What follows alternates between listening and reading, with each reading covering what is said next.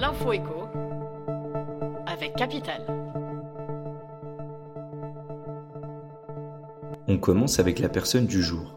Charles III, accompagné de la reine consort Camilla, est en visite officielle en France pour trois jours. Mais quel homme se cache derrière le roi d'Angleterre? Si Charles III est un souverain plutôt simple, voire pantouflard sous certains aspects, il n'a pas renoncé à certaines lubies. En voyage, il emporte son lit orthopédique, des draps, deux aquarelles de paysages écossais, son propre siège de toilette et aussi son papier hygiénique, révèle Michel Faure, auteur d'une biographie sur le roi. D'autres indiscrétions à découvrir sur notre site. On enchaîne avec la question du jour.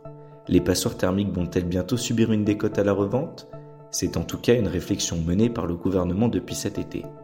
L'option étudiée par l'exécutif serait ainsi de conditionner la transaction de ce type de bien à un engagement du vendeur à réaliser des travaux. Le montant en question ne pourrait être récupéré qu'après avoir rapporté la preuve du lancement du chantier. Un tel projet pourrait être débattu à l'issue de la loi de programmation sur l'énergie et le climat prévue cet automne. On poursuit avec le témoignage du jour.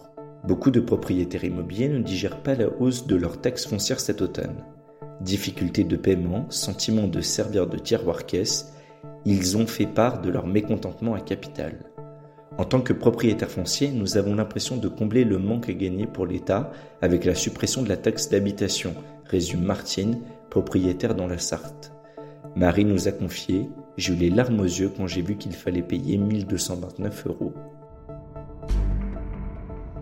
Et pour terminer, la polémique du jour. Pour contrer la hausse des prix à la pompe, le gouvernement veut autoriser la vente de carburant à perte.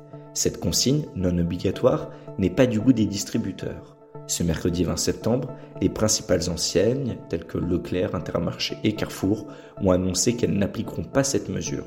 Si on fait ça, on va augmenter le prix des pâtes. On n'est pas complètement cinglé, se justifie le président du groupement des mousquetaires. C'était l'info écho avec Capital.